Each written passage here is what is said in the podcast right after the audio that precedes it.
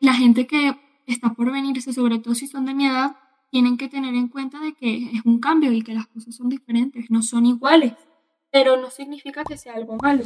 Te comento que tengo un síndrome, eh, todavía no están muy seguros de qué sea, pero sí saben que tiene que ver con el sistema nervioso autónomo. Al principio me daba pues todo mucho miedo por cuestiones de mi salud, porque decía no, porque si me siento mal, es que me va a sentir mal si lo hago. Eh, mira, yo por ejemplo mañana me voy a un campamento o sea, yo hace un año irme de campamento no lo hacía ni de broma, ni jugando, ni de chiste. O sea, yo espero conseguir un médico pues, que me consiga una cura, que me consiga algo, porque llevo ya, voy para tres años con esto, eh, pero tampoco me voy a resignar a que mi vida tiene que ser así, de estar en mi cama sin hacer nada. Eh, que, bueno, yo siento que si no fuese por las experiencias, yo no sería quien soy. Entonces, pues estoy muy agradecida con la vida y, bueno, Estoy muy feliz de poder pues, motivar a más personas. Bienvenidos a Hola Malta Podcast. En este quinto episodio conversamos con Nicole González Vieira, cantante, artista y semifinalista de La Voz Kids de España. Hola Nicole, ¿qué tal? ¿Cómo te encuentras? Súper bien, ¿y tú? Todo bien, con mucho calor allí en Madrid. Sí, estamos aquí acalorados todos ya me imagino, con este verano que nos está atacando. bueno, bienvenidos. Este es el quinto episodio de nuestro Hola Malta podcast y tenemos esta invitada muy especial, esperada con mucho cariño, Nicole González Vieira, venezolana, con corazón portugués también, ella nos va a contar, y viviendo en España. Así es, sí, porque de hecho también soy española por parte de mi papá. Cuéntanos entonces, ¿cómo fue que estabas en Venezuela? ¿Hace cuánto tiempo emigraste para España? Bueno, yo emigré a España hace aproximadamente un año y medio. Eh, no teníamos previsto que, que viniera a España, venía por una cita médica y nada, pues por cuestiones de mi salud tuve que quedarme más tiempo. Y luego, pues estaba un día en casa de mi abuela, eh, la portuguesa de hecho, y que también vive acá en España, en, un pueblo de Pamplona, y me acuerdo clarito, era diciembre. Y yo, en una, una vez hace como un año antes de, ese momento, hace como tres años más o menos, yo traté de inscribirme a la Voz Kids, eh, porque nada, me llegó un correo y nada. Traté, traté, traté, pero por cuestiones de y llegó la pandemia, no pude venir a España. Entonces tuve que dejarlo pasar. Como mi mamá tenía el correo todavía, le llegó otra vez la inscripción. Y nada, mi mamá dijo, bueno, vamos a probar. Claro, yo no tenía previsto nada, pero fui pasando de, fase, de fase, de fase y nada, ya cuando ya sabía que iba a llegar a las audiciones a ciegas, ya decidimos que me iba a quedar a vivir en España. O sea que te quedaste en España porque después vamos a hablar bien lo de la voz fue, aparte de la cita médica, pues, cuestiones personales, pero también buscando, digamos, estar presente en ese concurso. Así es. Qué bueno. Y en Venezuela, antes de ir, ya comenzaste también haciendo, estaba chequeando ahí en las redes que también participaste en Le Voy a mi Tierra, un concurso que se hizo allí. Sí, es un concurso en línea este, la verdad es que la pasé muy bien. Yo nunca había hecho ese tipo de concurso. Y bueno, la verdad es que fue una experiencia muy linda. Eh, pude cantar canciones venezolanas y la verdad es que fue una experiencia muy linda. ¿Desde cuándo estás comenzando a cantar a la voz? Porque tienes 14 años y te veo pequeñita en los videos cantando fado, fado en el centro portugués de Caracas, si no me equivoco. Sí, así es. Bueno, yo empecé a cantar eh, a los siete años, eh, te comento, mi mamá eh, trabajaba vendiendo cruceros en una agencia de viajes. Y un día, claro, por el trabajo de mi mamá viajábamos mucho. Y estábamos de viaje en un crucero y yo me inscribí, escondidas de mi mamá, en el concurso de sub de talentos del barco. habían dos, el de los niños y el de los adultos. El de los niños era un show privado para los papás y el de adultos era en el Teatro del Barco de 600 personas. Y yo me inscribí en el de adultos. Eh, un día le llegó una carta a mi mamá que decía, no, eh, señorita Nicole, por favor, presentes en el teatro a las 7 de la noche. Entonces va mi mamá para sacarme y le dice, no, señora, no se va a arrepentir, déjela inscrita tal. Y al final, pues terminé ganando el concurso de talentos cantando una canción de Mecano, Hijo de la Luna. A partir de ese momento, eh, mi mamá ya me empezó a meter en clases de canto y luego este, terminé cantando en el club eh, Luso e de Turumo, eh, en Venezuela, en las Estrellas Lusitanas, cantando fado. Y fue la primera vez que canté fado, me acuerdo clarito, canté Foi Deus. Y, y nada, ahorita ya, por supuesto, le tengo muchísimo cariño al fado. Y bueno, lo curioso es que yo no empecé cantando fados. Fue una casualidad que yo cantara fados y bueno, qué casualidad tan bonita. Pero comenzaste entonces cantando fado en el mm, grupo folclórico de Turú. Sí, sí, en las estrellas lusitanas, así es, sí. Hay estrellas lusitanas, claro que lo recuerdo, ahí en el centro portugués de Turumo, en Caracas. Y te uniste eh, al... ¿Me estás escuchando bien, no? Sí. Ah, ok. ¿Y tienes los audífonos? Sí. Ok, no, porque sentí un, pero nada. Te comentaba, estabas allí en el centro de Turumo, centro portugués allí de Caracas, en, en Turumo, ubicado en Turumo. En el grupo folclórico comenzaste a cantar el fado eh, por los demás, que era la música que obviamente que cantaban o ¿Te inspiraste de alguna persona, algún maestro que te indicó, tienes voz para el fado? Bueno, eh, mi abuela eh, le encanta mucho el fado y nada, cuando le comentaron de si yo quería formar parte de las estrellas lusitanas, eh, pues me dije, obviamente dijo que sí, ¿no?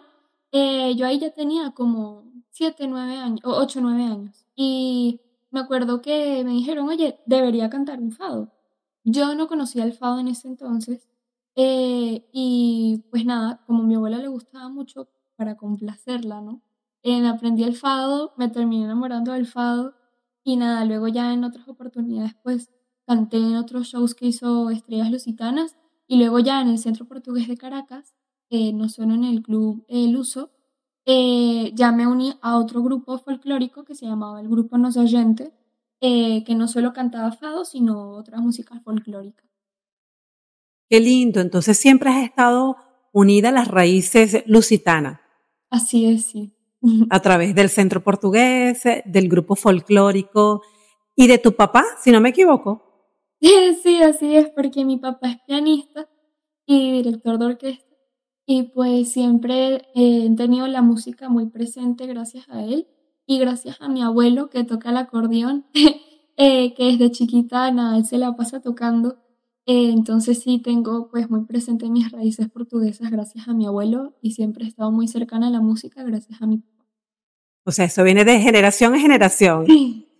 Les recuerdo a todos nuestros suscriptores que estamos charlando con Nicole González Vieira, venezolana, luso-descendiente, que vive en España, en Madrid, y hoy nos está contando parte de su testimonio, de su vida, y la huella que está dejando en la comunidad siendo tan joven, con solo 14 años. A todos nuestros suscriptores que gocen esta charla y a los que no se han suscrito, pues los invitamos a que se suscriban a nuestro canal Hola Malta y disfruten de todos los episodios de esta primera temporada de nuestros podcasts. Cuéntanos ahora, eh, Nicole, cómo fue ese paso de cuando te aceptaron a través de ese correo en el concurso de la Voz Kids? Bueno, la verdad es que la Voz Kids es, para llegar a las audiciones a ciegas tienes que pasar por un camino muy complejo, en el que hay muchísimas más audiciones, entrevistas en línea y pues, claro, ese es el lado que la gente no conoce. Eh, yo, el día que me acuerdo, eh, cuando te llega el correo, lo que te piden son dos videos de dos canciones diferentes. Entonces, yo canté, era una capela y una con pista. La que era con pista canté una canción en español de Malú que se llama Blanco y Negro y en acapela canté el fado porque siento que el fado en acapela pues se luce bastante. Y de hecho canté con el que audicioné la audición así. Yo mandé ese video y yo me olvidé del casting, yo porque yo sinceramente tampoco es que soy la persona más optimista, mi mamá sí, Eh, así que, bueno, si no fuese por ella, yo de verdad que no hubiese llegado a la voz. Eh, y nada, yo mandé ese video y yo dije, bueno, ya, hasta aquí llegué, pero se intentó. Eh, sin embargo, me siguieron llegando correos con cuestionarios, correos pidiendo más videos cantando. Y un día llega el día de una de las pruebas más difíciles, porque la prueba más difícil no es ni la audición ciegas, ni la semifinal, ni la final, no. La prueba más difícil es la prueba del piano. Se hace en Madrid en un hotel. Y consta de un pianista y tú. Y están tres jurados que no son los coaches que ves en la tele. Eh, son los profesores de canto que tenemos aparte de los coaches en el programa. Se ponen todos juntos ahí, tú vas, cantas dos canciones y te vas. ¿Por qué es tan difícil esta prueba? Porque participa muchísima gente. Muchísima. Para el programa, los que envían correos son 40.000 personas. A esa prueba del piano llegan 10.000 y esos 10.000 eligen a 1.000 y luego hacen otro filtro en el que se quedan con 90. O sea que de los de 10.000 tú quedaste seleccionada. Sí, de los... Dios mío, qué bendición. sí. Eh, yo me acuerdo que canté Abandono y Rosa Branca. Eh, y nada, yo estaba súper nerviosa porque, claro, con los nervios, porque yo o sea, había participado en concursos, por ejemplo, en La Voz de Latillo, pero esto es un concurso muchísimo más internacional, es algo de la televisión, o sea, yo estaba súper nerviosa. Y me acuerdo que Rosa Branca no me había salido tan bien como esperaba que me saliese. Entonces yo, nada, llegué y dije, mira, mamá, me fue bien en la primera canción, pero en la segunda no. Y yo estaba súper nerviosa. Y mi profesora de mis profesoras de canto de Venezuela, nada, enviándome ánimos de que todo iba a estar bien. Pasaron meses y yo me acuerdo que fui a Lisboa eh, porque tenía unos amigos ahí y los iba a visitar, además de que a mí me encanta Lisboa y siempre había querido ir. Entonces fui a visitarlos y justo el momento en el que aterriza el avión en Lisboa, llaman a mi mamá. Porque yo notaba a mi mamá muy nerviosa. Eh, ay, pero es que si me llama la voz y es que si me llama, yo, mamá, relájate, estamos de viaje, o sea, relájate. No, pero es que si te llaman y yo no contesto y si te eliminan y yo, tranquila porque al fin y al cabo igual podíamos recibir llamadas. Llaman a mi mamá y nada, yo hubo una emoción en su cara, se puso a brincar, toda emocionada, y yo le pregunto, ¿quién te llamó? Era la voz. Y me dice, no, era un compañero de trabajo que me iba a cubrir estos días. Y yo, qué excusa tan mala. Pero como no me lo volvió a mencionar, y mi mamá, claro, es una persona que no es muy buena para guardar secretos, yo dije, no, Seguro era otra cosa, pero bueno, lo voy a ignorar. Conozco a mis amigos tal, estamos grabando un video, de hecho debe estar en mi Instagram, estamos grabando un cover en la playa, terminamos de, la, de tocar la canción y se me acerca una amiga que no, que, no está, que no está en el video porque no toca ningún instrumento a decirme que está en las audiciones a ciegas. Y yo, ¡Ah! mira, yo me caí al piso, yo me puse a llorar, yo me puse a reír.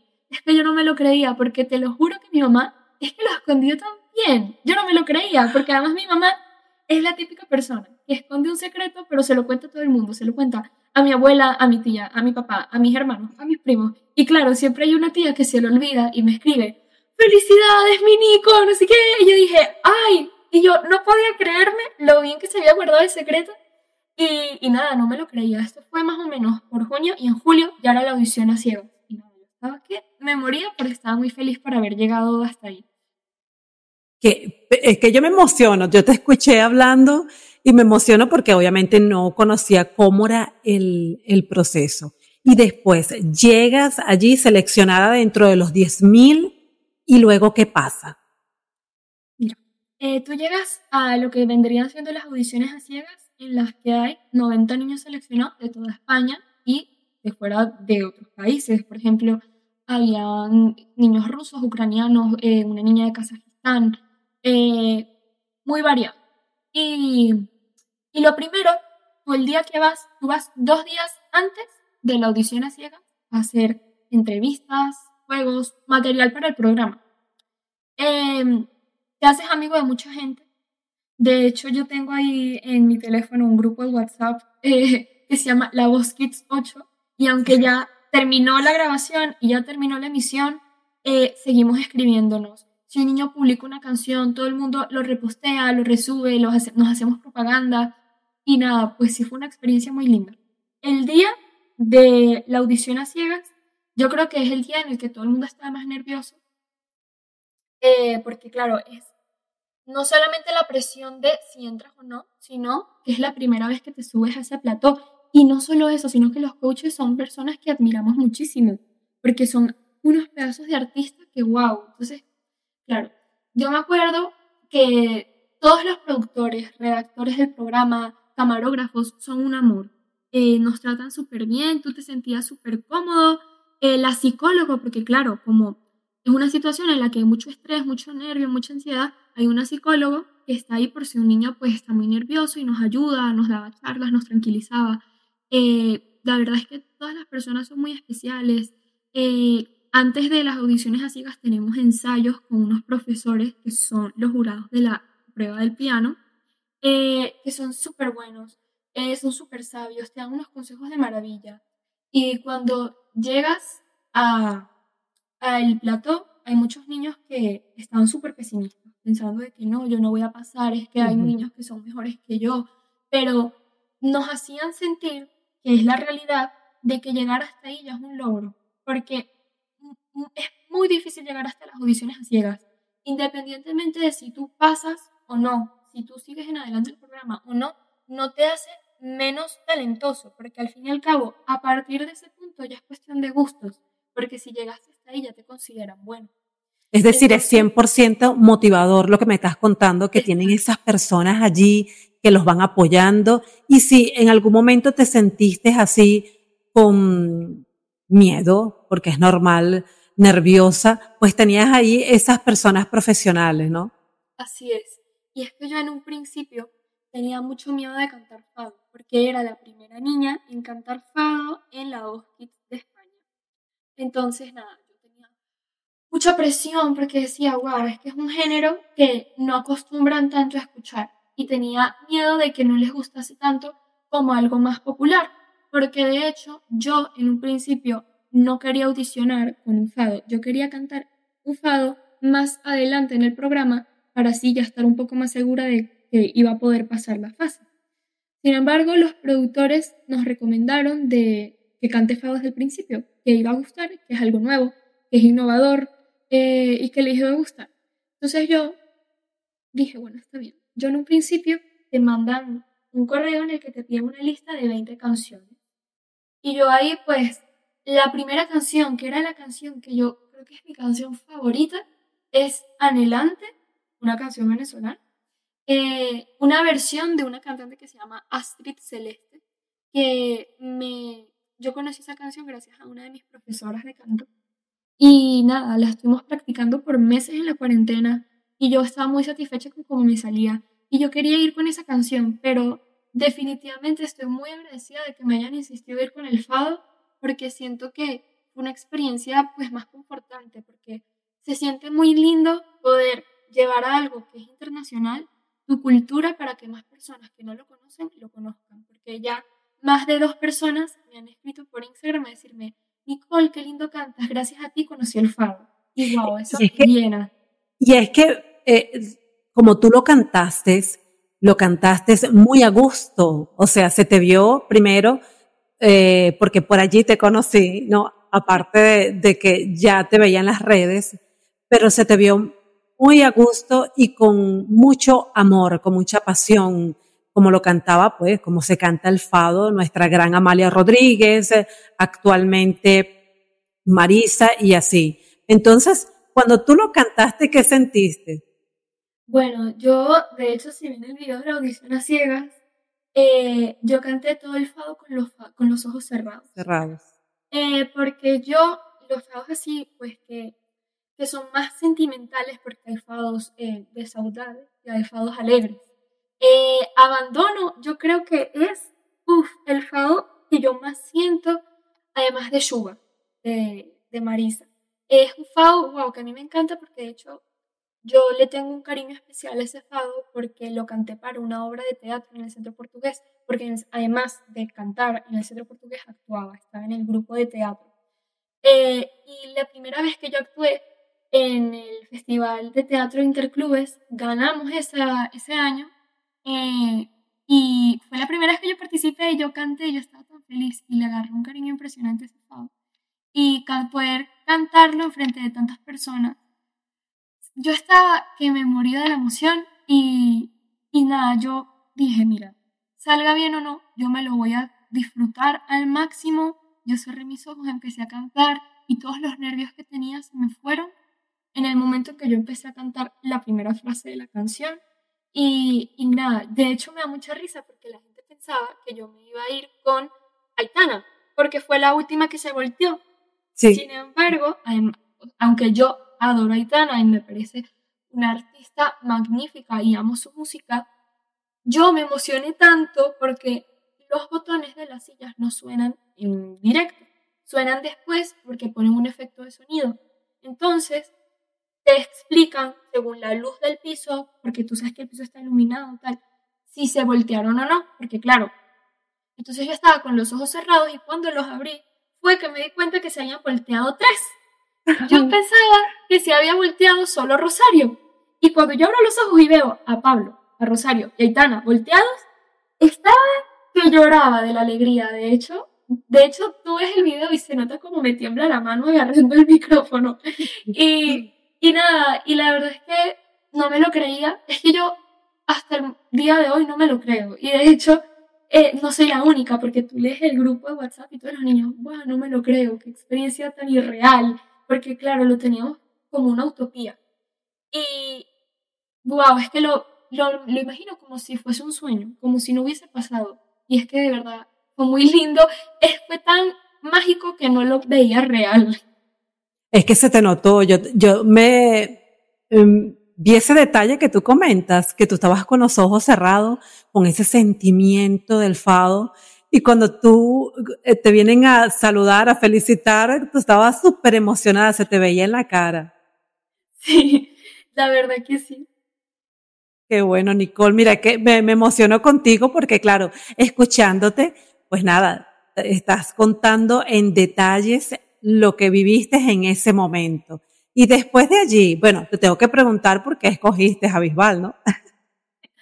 Bueno, eh, luego de las palabras que me dijeron, tuve muchísimas dudas con quién irme. Eh, cabe aclarar que puede que tuviese un poquito de favoritismo al equipo de David porque estaba Pablo López y yo adoro a Pablo López. Lo amo.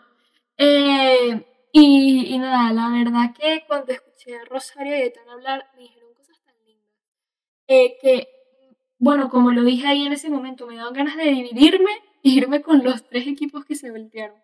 Eh, sin embargo, yo me fui al equipo de David porque, aunque me encante Rosario y me parece una artista maravillosa, y aunque me encante Itana, eh, Rosario se va siempre hacia los niños más chiquitos y a los niños que canten más flamenco. Y yo no sé cantar flamenco. Además, la siguiente etapa son las batallas en las cuales tú cantas con dos participantes, además de o sea, es una canción para los tres. Y en el equipo de Rosario casi todos cantan flamenco, entonces lo más probable era que si me iba con ella me iban a poner a cantar en flamenco y yo no sé cantarlo, por mucho que me gustaría hacerlo, no lo sé, por ahora. y, y entonces el equipo de David aunque también tiene un estilo así flamencoso, muy español, muy característico de él, también canta mucho pop. Entonces yo pensé y dije, mira, lo mejor creo que es irme con David, además de que es súper amigable, súper amistoso, o sea, parece, hay un juego que nos hicieron en la voz que nos preguntaban, eh, si tu coach fuese un animal, ¿cuál sería? Y yo dije que sería un Golden Retriever, porque los Golden Retrievers son así súper cariñosos, súper divertidos, siempre están súper activos y es que así es David por completo. Entonces, nada, además pues de que, de que lo, tenía muchas ganas de conocerlo, tenía muchas ganas pues de convivir con él, tenía eso a favor de que era menos probable que me pusiesen a cantar un género que no supiera cantar en su tiempo. Y llegaste a las semifinales, ¿no? Después de eso, mucho trabajo, mucho ensayo y también mucho compartir con tu grupo y llegaste a las semifinales. No me lo creo todavía. Cuéntame cómo fue ese paso. Bueno, eh, la verdad es que llegar a la semifinal eh, no estaría fácil. Y de hecho, Eh, yo creo que cada vez que pasaba de, de fase, no, o sea, no podía estar 100% feliz porque que yo siguiera avanzando significaba que compañeros míos con los que estaba conviviendo, mis amigos, eh, no iban a poder seguir. Entonces, claro, aunque estaba feliz porque, o sea, yo he trabajado por esto, yo me lo merezco, siento que mis compañeros también. Y la verdad es que es una experiencia muy linda que siento que todos ellos merecían, pues yo siento que todos merecíamos ganar, sinceramente. Y yo siento que, por ejemplo, eh, para la final, que hay un ganador de cada equipo, que mi equipo fue el caso de Lucía Baizán, yo estaba súper feliz de que pasara ella, porque al fin y al cabo esos niños son la representación de todo el equipo, no son ellos en individual, es el equipo completo. Lo que pasa es que, claro, no puede ir todo el equipo a la final, tiene que ir haciendo un filtro y que, o sea, al verla cantar, yo estaba súper feliz porque siento que lo hizo también y siento que representó al equipo y nos dejó en alto y siento que cualquier niño de mi equipo, incluyéndome, lo hubiésemos hecho igual, porque éramos muy afín, o sea, éramos muy unidos y, pues eso. Y yo me acuerdo que luego de la batalla, eh, yo pensaba que no seguiría adelante, pensé que los asaltos me iban a eliminar, porque mi equipo es muy bueno, o sea, había mucho nivel. En todos los equipos había mucho nivel, pero debo admitir que, que mi equipo, wow, o sea, era una cosa que yo no me lo creía y no estaba triste para nada. Yo decía, bueno, mira, llegué muy lejos, yo no planeaba llegar más allá de la audición a ciegas. Eh, y aún así, estaba ahí y cuando dijeron mi nombre en los asaltos, yo no me lo creía. No me lo creía, no me lo creía, ya estaba, ay, no puede ser. De hecho, eh, hay algo muy curioso que todo el mundo me dice, ¿cómo hacías para no llorar? Porque yo en ninguna fase lloré. Es muy, es muy común que los niños lloren de la emoción, tal. Yo no lloré porque yo estaba en shock. Yo estaba en shock porque yo de verdad no me lo creía. Yo claro, no te lo creías, estaba. Y entonces, nada, luego ya de los asaltos, pasar a la semifinal, o sea, que pasamos solo cuatro en los asaltos, somos, éramos siete y llegamos cuatro.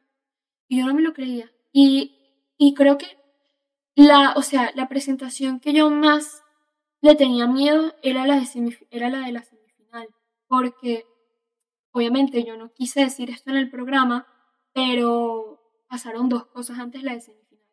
Eh, la primera es que mi abuela paterna eh, estaba enferma y antes de la semifinal falleció. Y yo estaba pues muy triste porque yo quería que mi abuela, conchale, me viera, porque yo no estaba segura de si iba a seguir avanzando o no, pero sí quería que pudiese verme. Eh, que a ver, yo estoy segura que ella desde donde esté me vio y sé que está orgullosa de mí, pero pues eso, estaba un poco triste. Y la segunda es, estaba triste pero motivada, porque lo quería hacer bien y quería en, en, enorgullecer. Eh, y la segunda cosa es que un día antes de la semifinal, en un ensayo de la voz, eh, porque claro, esto fue por noviembre, terminaron las grabaciones de la semifinal y la semana siguiente fue la final. Eh, estaba empezando a hacer frío.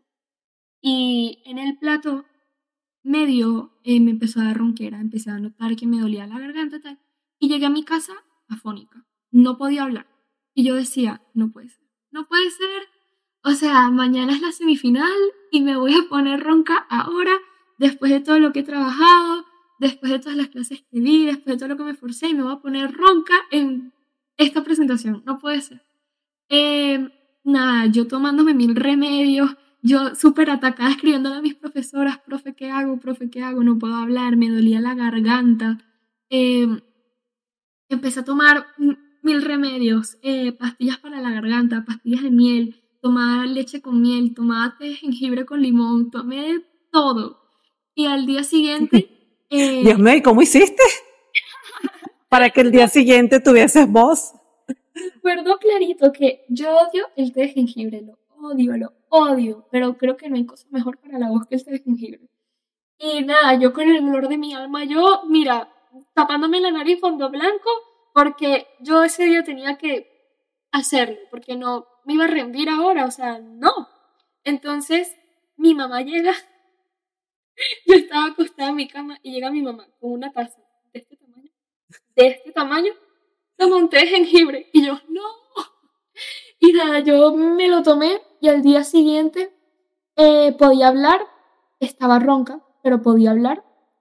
Y en el ensayo la canción me salió mejor de lo que esperaba. No me salió tan, o sea, tan bien como, que, como yo quisiera, pero me salió. No me equivoqué. Y entonces dije, bueno, ya, no voy a cantar más hasta que sea ya la semifinal.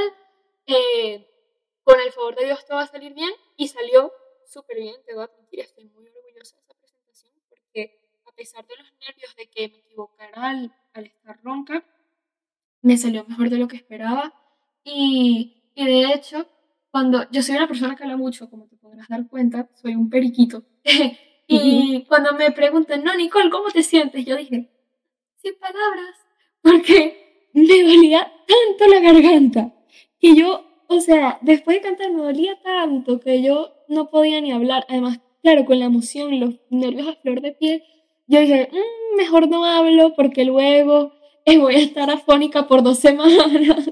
¿Y tú crees que eso afectó la decisión del jurado, Nicole, en ese momento? No, la verdad no creo, porque yo siento que no toman, toman, o sea, no toman solo en cuenta la presentación, sino eh, como tú eres en los ensayos, cómo has avanzado, porque mira, a lo mejor eh, suele pasar mucho, que tú en los ensayos lo haces muy bien, lo haces perfecto, pero cuando llegas al plató con el público y con los nervios te sale un poco peor que en el ensayo. Y siento que si tienen muy a consideración el cómo lo haces en realidad y no cómo lo haces a presión de los nervios, porque al fin y al cabo es un programa en el que somos niños. Yo este, no estaba acostumbrada a cantar delante de tanta gente, pero sí soy una persona que maneja bastante bien los nervios. Eh, de hecho, eh, me da más nervio cantar frente a poca gente o frente a mi familia. Entonces, eh, eso es una cosa que a muchos niños pues les cuesta manejar y como al fin y al cabo somos niños, había niños de 7, 8 años, 6 añitos, eh, sí siento que no toman tanto en cuenta si estás nervioso o no en el programa. Ya, o sea, sí, es, es todo un, un equilibrio entre, entre lo, lo, que ustedes ensayan, la, las actitudes que tienen y tu familia. Me estás comentando que hay, hay niños que tenían el, la presencia de su familia, el acompañamiento. Me estás diciendo que tu mamá siempre estuvo allí al lado. ¿El resto de tu familia también estaban siempre allí pendiente de lo que hacías? Bueno, como toda portuguesa, mi familia es enorme. enorme, enorme. Eh, ¿Qué pasa? Como se graba un año antes de emitirse, porque teniendo en cuenta que las audiciones empezaron en junio y se transmitieron en más o menos abril del año siguiente, pues no podíamos decir mucho. Entonces, muy pocos familiares, o sea, mis familiares más cercanos lo sabían, pero ya, por ejemplo, mis tías en Venezuela, eh, familia en Portugal, tal, ya no lo podían saber porque lo, lo que te pedían era que no lo difundieran. Em, porque de hecho firmamos un contrato que es bastante estricto, el contrato, y no nos queríamos meter en problemas. Eh, pero la familia que lo sabía, o sea, mis hermanos, eh, mis abuelos, eh, mi tía, mi papá, estaban pues muy presentes, además de que pues siempre me han apoyado mucho en lo que me gusta, que es cantar, en actuar también me apoyaban, de pequeña hacía ballet, me apoyaban también. y la verdad es que la que, o sea, la que más ha estado presente es mi mamá, porque, porque eh, eso, ella es la que me ayudaba en las audiciones, tal, porque además mi papá estaba en Venezuela. Y, y nada, pues ella fue la que me insistió en inscribirme en lo de la voz. Yo no estaba segura, decía, no voy a pasar, no voy a perder el tiempo, no sé qué. Y mi mamá, inscríbete.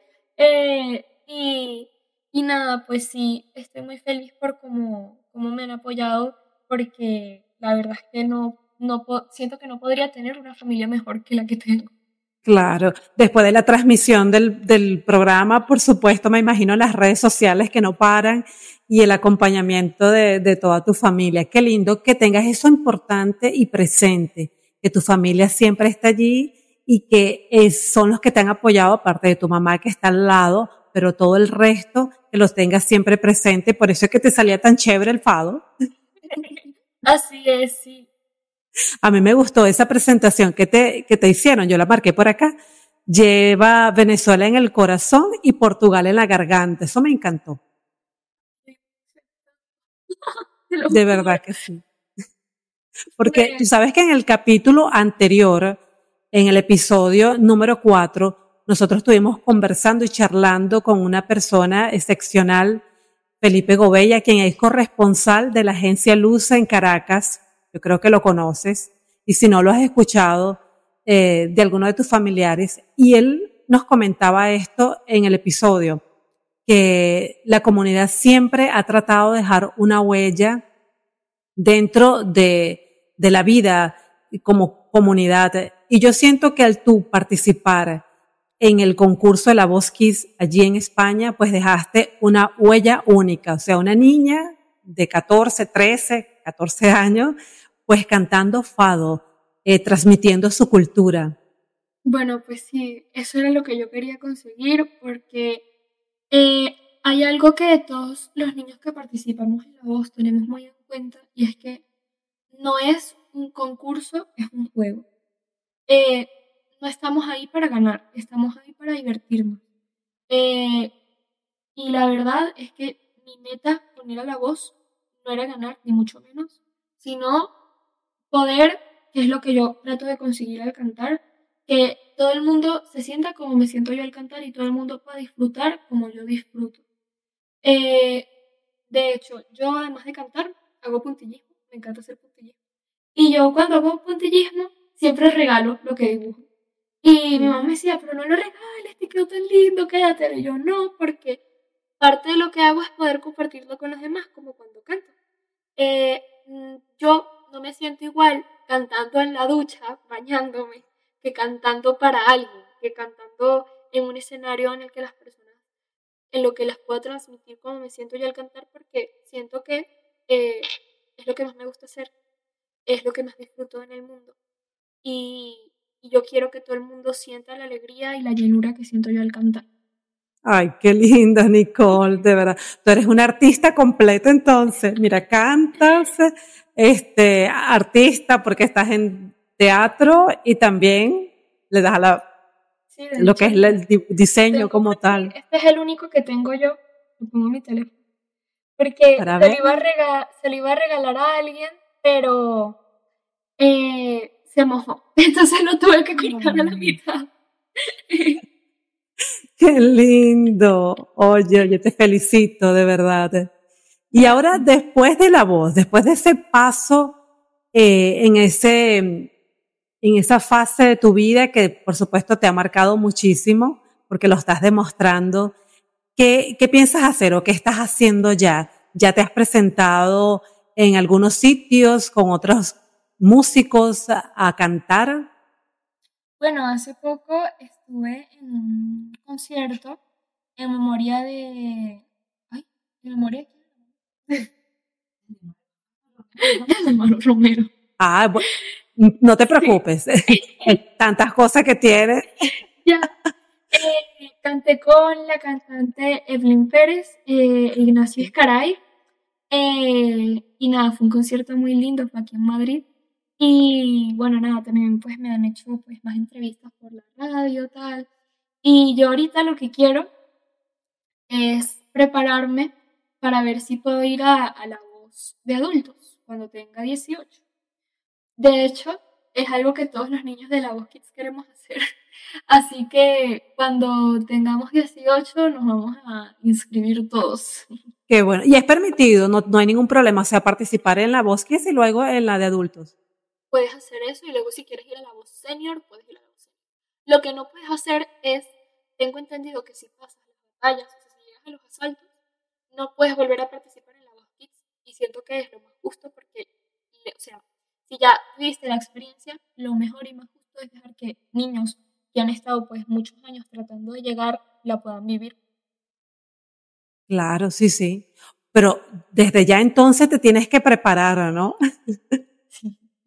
Qué bueno. Aparte de eso, estás con los estudios, la escuela. Sí, sí, estoy. Eh, acabo de terminar de cursar tercero de la ESO aquí en España. Eh, y ya del próximo año hago cuarto. Eh, y nada, pues eso, estoy ahí ya acostumbrándome a este nuevo sistema porque es un poco diferente que en Venezuela. Pero bueno, poco a poco. ¿Cómo ha sido esa adaptación? Porque, ok, el concurso em, es otra fase que podríamos dividirlo, eh, experiencia personal, pero esa adaptación que venías de Venezuela, mm, del colegio, por supuesto también tener la familia allí y luego llegar a España, adaptarte también al sistema educativo, también nuevos amigos. Bueno, eh, yo soy una persona, aunque no lo parezca, muy introvertida y soy un poco penosa y miedosa. Eh, y, y como yo en un principio no pensaba vivir acá, y yo veía clases en línea, yo veía clases en línea de mi casa de Venezuela, eh, porque además por cuestiones de mi salud era lo que mejor me venía, porque claro, yo tenía mucho médico, tal, además con el tema de los papeles aquí, empadronarme, no sé qué, era lo que mejor me venía. Eh, luego, después de estar un tiempo acá, pues ya obviamente tenía que meterme en un colegio. Eh, y nada, fue, a ver, obviamente me costó al principio porque faltaba mucho entre las grabaciones de la voz que se hacían eh, por la mañana, entonces falté varios días por eso. Entre los días que tenía médicos, citas médicas también faltaba y los días que me sentía mal pues tampoco podía ir. Eh, pero han sido muy comprensivos conmigo. Eh, no puedo estar más agradecida con ellos. los profesores pues, si yo por ejemplo estoy a mitad de una clase y me tengo que ir por X o Y motivo, no no, o sea, no me hacen cuestionarios ni nada, me dejan irme, eh, si me siento mal, me dan toda libertad pues de irme a mi casa, de ir a la enfermería. Eh, y nada, pues siento que sean tan comprensivos, me ha ayudado mucho a, acostumbrarme, a adaptarme. Eh, además de que, bueno, aquí hay materias nuevas que yo no había visto en Venezuela. sin embargo, siento que me estoy adaptando bien. además de que yo pues eh, siempre he sido buena estudiante, a mí me gusta estudiar, me gusta el colegio, me gusta aprender. Entonces, pues yo diría que me adapté bien. Obviamente al principio a todo el mundo le cuesta, a ver, no, no voy a ser la típica persona que dice, no, yo me adapté súper bien, porque siento que eh, la gente que está por venirse, sobre todo si son de mi edad, tienen que tener en cuenta de que es un cambio y que las cosas son diferentes, no son iguales, pero no significa que sea algo malo. Eh, de hecho, me encanta vivir en España. Eh, puedo salir con mis amigas, que tengo más libertad que en Venezuela. Y la verdad es que me gusta mucho vivir acá. Eh, así que si alguien está escuchando esto y está por emigrar, sobre todo si es de mi edad, bueno, no tengan miedo porque aunque sea un cambio, no es malo. y bueno, con el tiempo te acostumbras como con cualquier cosa.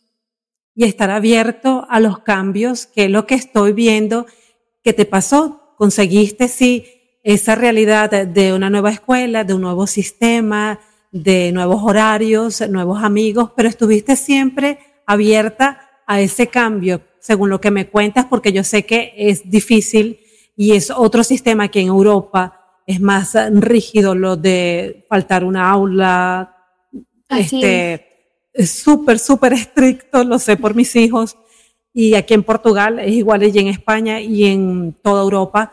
Entonces, llegar y adaptarte a eso y después unir esa etapa y ese proyecto que tenías ya que los estaba ejecutando, que era la Voz Kids. O sea, de verdad que, que te felicito.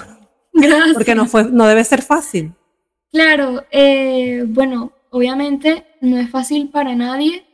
Eh, además de que yo, pues, cuando me fui a Venezuela, o sea, uno cuando se va de su país, tienes como un presentimiento de que no vas a volver. O sea, tienes un presentimiento de que, mira, ya te fuiste. Eh, y aún así, aunque yo me iba a devolver, comillas, comillas, eh, pues aún así, pues está así como melancólica. Yo en el fondo, pues sabía que lo más probable era que me iba a quedar en España y que no iba a ser algo malo. Porque al fin y al cabo, pues la vida se basa en cambios. Porque es que, seamos sinceros, que aburrido una vida que sea pura rutina qué aburrido, ¿no? Qué aburrimiento. Eh, entonces, nada, además de que yo era una persona pues que estaba muy acostumbrada a mi vida burbuja, que era básicamente colegio, club, club, colegio, Eh, y pues llegar acá a España, que todo funciona diferente, eh, que no hay clubes así como en Venezuela, o sea, no hay comunidades así. Eh, al principio, pues me parecía raro, me costó adaptarme, pero ya, ya me gusta y entendí que pues los cambios no necesariamente tienen por qué ser malos. todo lo contrario, siento que todos los cambios que he vivido en España son para bien. Menos el clima, porque hace un calor espantoso y eso no me gusta. No, es que cuando hace mucho frío es frío, cuando hace mucho calor, calor. Y bueno, ya tú estuviste aquí en Lisboa, pero ya sabes cómo es aquí las cuatro estaciones en un día. Tú te quitas el casaco, te lo colocas. Qué madurez. He escuchado en tus palabras, Nicole, de verdad que sí. Este, relatándome todo, todo lo de la voz y también tu experiencia de actuación allí en España. Te felicito por la madurez que, que has afrontado esta adaptación, estos cambios y también participar en un concurso de tanta envergadura, de tanto esfuerzo, dedicación de parte tuya como profesional, como persona y también de parte de tu familia, en este caso de tu mamá que te acompaña. Si te dijesen para eh, participar, ya sé que quieres el de los 16, pero este año en otro proyecto a nivel musical allí en España, ¿qué le dirías? Sí, yo estoy abierta a cualquier proyecto, a cualquier oportunidad, porque al final es lo que me gusta hacer, o sea, es lo que disfruto.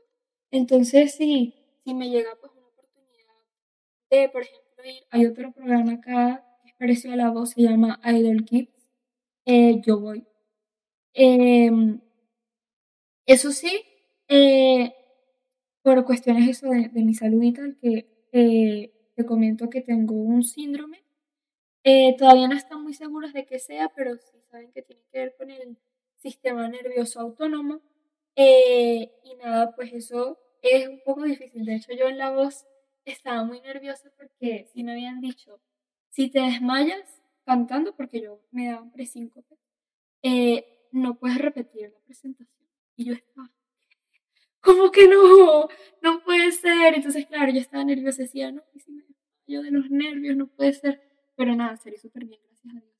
Qué eh, bueno. Y, y, bueno, más de una vez eh, eh, en las entrevistas, así ensayando, me sentí mal, pero nada, de hecho, siempre había una ambulancia por, por, por si acaso. y de hecho me acuerdo que uno de los paramédicos era una mujer colombiana que había vivido en Mérida, en Venezuela, muy amable. y nada, pues sí, yo siento que yo estaría pues abierta a cualquier proyecto, eh, porque al principio me daba pues todo mucho miedo por cuestiones de mi salud, porque decía, no, porque si me siento mal, es que me va a sentir mal si lo hago. Eh, mira, yo por ejemplo, mañana me voy a un campamento. O sea, yo hace un año irme de campamento no lo hacía ni de broma, ni jugando, ni de chiste, porque yo estaba tan nerviosa de sentirme mal, pero al fin y al cabo entendí que es algo con lo que tengo que eh, y que no me voy a encerrar en mi casa eh, por esto, porque al fin y al cabo forma parte de mi vida y a ver, eh, tampoco es que me impida hacer muchas cosas. Si es verdad que yo, por ejemplo, subo un piso de escalera y quedo muerta, quedo súper cansada. pero me pueden ayudar a subir las escaleras, me explico. Mi papá siempre está ahí al lado mío para empujarme a subir las escaleras. Que no puedo caminar muy rápido, pues camino lento. Eh, pero no voy a dejar de caminar porque me canse, me explico. Y nada, pues ahorita siento que estoy como muchísimo más optimista en, en ese sentido, porque me di cuenta de que pues mi vida va a ser así. Y, o sea, yo espero conseguir un médico pues que me consiga una cura, que me consiga algo, porque llevo ya, voy para tres años con esto eh, pero tampoco me voy a resignar a que mi vida tiene que ser así, de estar en mi cama sin hacer nada, porque ya lo de la voz y lo del nuevo colegio me demostraron de que a pesar de esto puedo seguir adelante y puedo tener una vida pues normal dentro de lo que cabe. Eh, y, y ahorita siento que estoy como muchísimo más abierta a cualquier cosa que me ofrezcan, a cantar en un sitio tal, porque ya no le tengo miedo Qué motivadora tus palabras, Nicole. Mira, eh, me tienes aquí con el corazón chiquitico porque de mi parte y todo el equipo de Hola Malta, pues te deseo mucha salud y sé que vas a superar eso porque ya lo tienes superado en tu mente y ya lo tienes casi que superado en tu cuerpo, porque cuando dices que a pesar de eso, pues sigues adelante, subes las escaleras y no te detienes a nada, ya eso es un camino andado, como decimos. Así que te felicito. Gracias, qué lindo. No, gracias a ti. Y yo le digo a todos nuestros suscriptores que nos están viendo en este quinto episodio de nuestro podcast conversando con Nicole, este, que gocen de esta charla súper eh, especial, fresca, pero además de todo esto motivadora, porque con 14 años eh, yo digo, pero qué madurez. Sí, me lo dicen mucho, soy así desde pequeñita, eh, porque me ha tocado vivir muchas cosas, entonces, eh, que bueno, yo siento que si no fuese por las experiencias, yo no sería quien soy, entonces pues estoy muy agradecida con la vida y bueno, estoy muy feliz de poder pues motivar a más personas, que de hecho quiero dar un mensaje y es que si tú cantas, si tú actúas, si tú pintas, si tú haces lo que sea y tienes miedo a triunfar, porque ¿a qué más le vas a tener miedo? Eh, no le tengas miedo, porque si al final es lo que te gusta, porque si te gustas por algo, eh, y si tú tienes ese sentimiento de que lo quieres hacer, es porque algo grande te espera. Y por muy difícil que sea, porque hay personas que, hay niños que participaron en la voz que participaron cuatro veces y no quedaban, y lo lograron, porque no todo sale a la primera. Y si no te sale la primera, pues mira, lo vuelves a intentar, porque como dice el dicho, la tercera es la vencida. Eh, y si no es la tercera, es la cuarta. Y si no es la cuarta, es la quinta, pero lo vas a lograr. Así es. ¿Dónde te quisieras quedar a vivir? ¿Allí en España? ¿Volverías a Venezuela o regresarías aquí a Portugal? Eh, yo siento que cada país pues tiene su lado bueno. Eh, me encanta Venezuela, me encanta la gente de Venezuela, extraño mucho Venezuela, extraño su clima, su gente, mis amigos de Venezuela, mi colegio, mi casa, pero me gusta mucho Madrid también. Eh, y me encanta Lisboa, de hecho cuando fui a Lisboa me quería quedar, me quería quedar porque en ese momento todavía no, no tenía amigos en Madrid, eh, pero ahorita que pues ya tengo amigos, ya tengo mi círculo social, eh, pues sí me gusta vivir acá en España, pero eh, no te voy a decir que tampoco me gustaría vivir en Portugal, porque sí me gustaría vivir en Lisboa, sinceramente. pero, pero eso, yo sinceramente ahora me quedaría, a, me quedaría en Madrid porque siento que ahora es que me estoy como acostumbrando al 100%. Al 100%. Em, y eso, pero tampoco me incomodaría para nada vivir en Lisboa. Esto es una indirecta para mi mamá. Así te tenemos cerquita para qué. Y de hecho, pues me gustaría también eh, poder ir a Madeira, porque yo he ido a Oporto, a Porto Santo, a Lisboa, pero nunca he ido a la isla y sí me gustaría, la verdad. Aquí te podías presentar con un fado, imagínate. Yo encantada de la vida. Qué bueno, vamos a ver, vamos a ver los próximos este, planes eh, y los caminos que se van abriendo, las puertas, eh, las oportunidades eh, y como tienes esa motivación a 100, entonces yo sé que, que, va a ser todo para bien, para lo positivo, para todas las cosas que, que tú te quieras presentar como meta, la vas a cumplir, porque ya lo tienes. De aquí a dos años la voz de los 16 y después lo de los 18, así que bueno. Hay Nicole para rato. Espero sí. Un abrazo fuerte, Nicole. ¿Quieres dar algunas palabras más, otro mensaje? Bueno, eh, pues eso, además de que, que, traten de cumplir todo lo que se propongan, te quería agradecer mucho eh, por invitarme al podcast que la gente no lo sabe, pero nos ha costado un mundo poder grabar esto. Eh, pero nada, lo bueno se hace esperar y, y, nada, pues estoy muy feliz de poder charlar contigo y estoy muy feliz de que pues la gente pueda escuchar esta entrevista tan bonita. Y bueno, eso, muchas gracias. Gracias a ti, Nicole. Agradecida también a tu mamá. Gracias por tus palabras de inspiración, no solo para mí, que estoy aquí cerquita, y de tu mamá que te está escuchando, sino para todos nuestros seguidores, suscriptores y para todos los jóvenes que, bueno, muchos se pueden estar sintiendo perdidos a esa edad o que buscar y ya tú lo estás dando con tu ejemplo, con tus palabras y bueno, con tu ejemplo que es lo más notable que, que puedes dar. Gracias. Gracias. Todo lo bueno y el éxito para ti. Gracias. Un beso de verdad. Un beso y sobre todo mucha salud. Gracias. Amén. Amén. Un abrazo fuerte.